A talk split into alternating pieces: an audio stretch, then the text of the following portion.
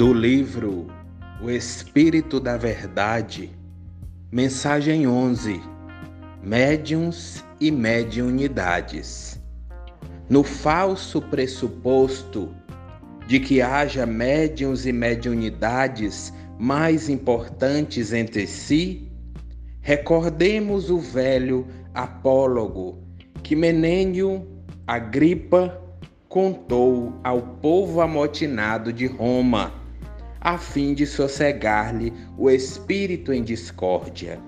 Se o cérebro, por reter a ideação fulgurante, desprezasse o estômago ocupado na tarefa obscura da digestão, a cabeça não conseguiria pensar. Se os olhos, por refletirem a luz, declarassem guerra aos intestinos, por serem eles vasos seletores de resíduos, de certo que a breve tempo a retina seria espelho morto nas trevas.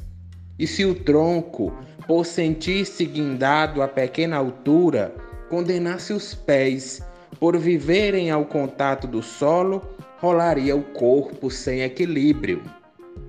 E de nossa parte, ousaríamos acrescentar a antiga fábula que tudo no campo de sequência da natureza é solidariedade e cooperação. Se os braços desaparecerem, os pés se fazem mais ágeis. Em sobrevindo a surdez, acusa o olhar penetração mais intensa. Se a visão surge apagada, o tato mais amplamente se desenvolve. Se o baço é extirpado, a medula óssea trabalha com mais afinco, de modo a satisfazer as necessidades do sangue. Qual acontece no mundo orgânico, a doutrina espírita é um grande corpo de revelações e de bênçãos, no qual cada médium possui tarefa específica.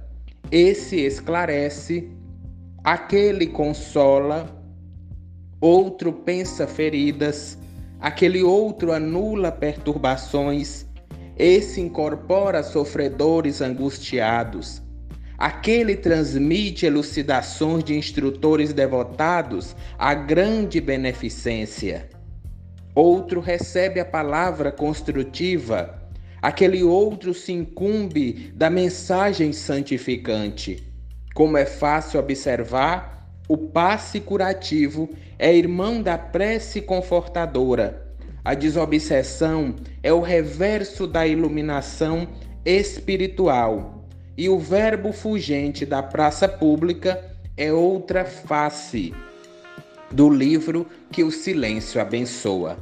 Em nossa esfera de serviço, portanto, já que prescindimos do profissionalismo religioso, não existem médiums pastores, médiums gerentes, médiums líderes ou médiums diretores, porquanto a cada qual de nós cabe uma parte do grande apostolado de redenção que nos foi atribuído pela espiritualidade maior.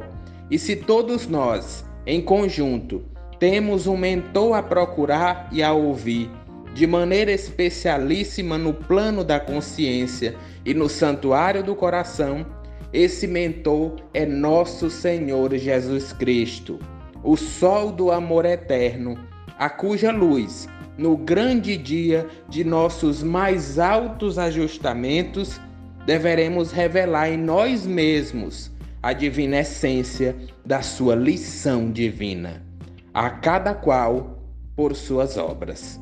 Caibar Schutel.